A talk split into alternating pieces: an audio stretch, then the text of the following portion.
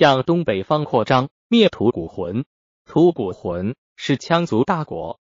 六三五年，唐太宗发兵击破吐谷浑，可汗慕容福宇败死，太子达延忙波节失国，逃归吐蕃。据《吐蕃史书》，六五九年为唐将苏定方所杀。唐立福允长子慕容顺为可汗，慕容顺被国人杀死，儿子诺和波四位。诺和波年幼，大臣争权，国中大乱。唐支持诺和波，抑制国中侵吐蕃的势力。六六年，陆东赞使儿子起政。当即尊业多部率兵击吐谷浑。六六三年，陆东赞自率兵攻吐谷浑，两国各遣使者到唐朝评论曲直，请求援助。唐高宗都不听从，实际自然是助吐谷浑。吐谷浑臣素和贵逃入吐蕃，陈述吐谷浑内部情形。吐蕃发兵大破吐谷浑，诺一波率残部数千丈弃国，逃到凉州。吐谷浑国王立国凡三百五十年。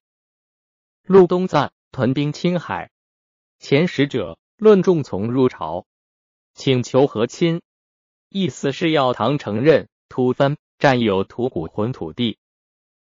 唐高宗不许。六六七年。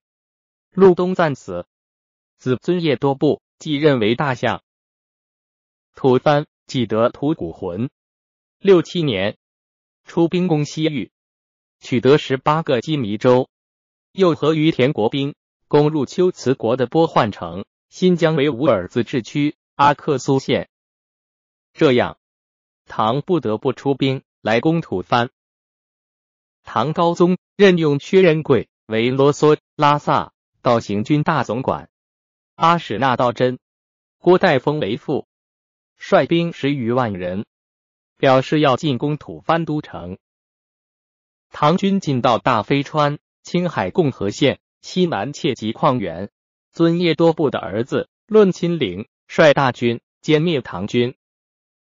薛仁贵与论亲陵约和，唐残兵多得生还。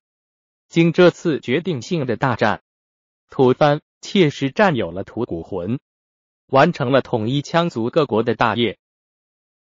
哥舒翰于七五五年上唐玄宗奏书中说：“苏皮一凡，最近河北吐浑部落数倍居人，盖是吐蕃举国强援，军粮马匹半出其中。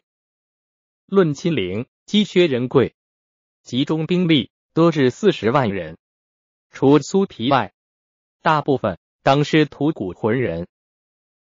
镇守吐谷浑的大将，总是吐蕃大相的子弟。吐谷浑的重大意义，即此可见。